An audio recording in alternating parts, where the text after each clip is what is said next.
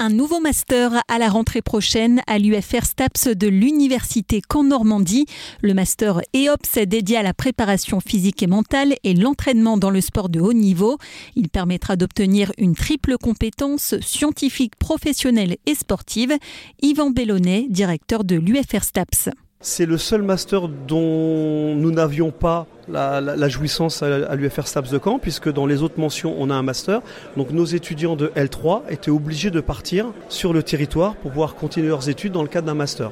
Donc aujourd'hui, on est content de pouvoir permettre une poursuite d'études vers l'excellence, vers la professionnalisation dans le milieu entraînement sportif performance. Le Rouen a un master EOPS aussi, mais qui est sur une autre valence, plutôt sur l'analyse des données, tout ce qu'on appelle les data données aujourd'hui. Un master de deux ans pour devenir préparateur physique, nutritionnel ou mental, manager, consultant auprès d'organisations sportives et d'athlètes ou encore ingénieur de recherche en sciences du sport.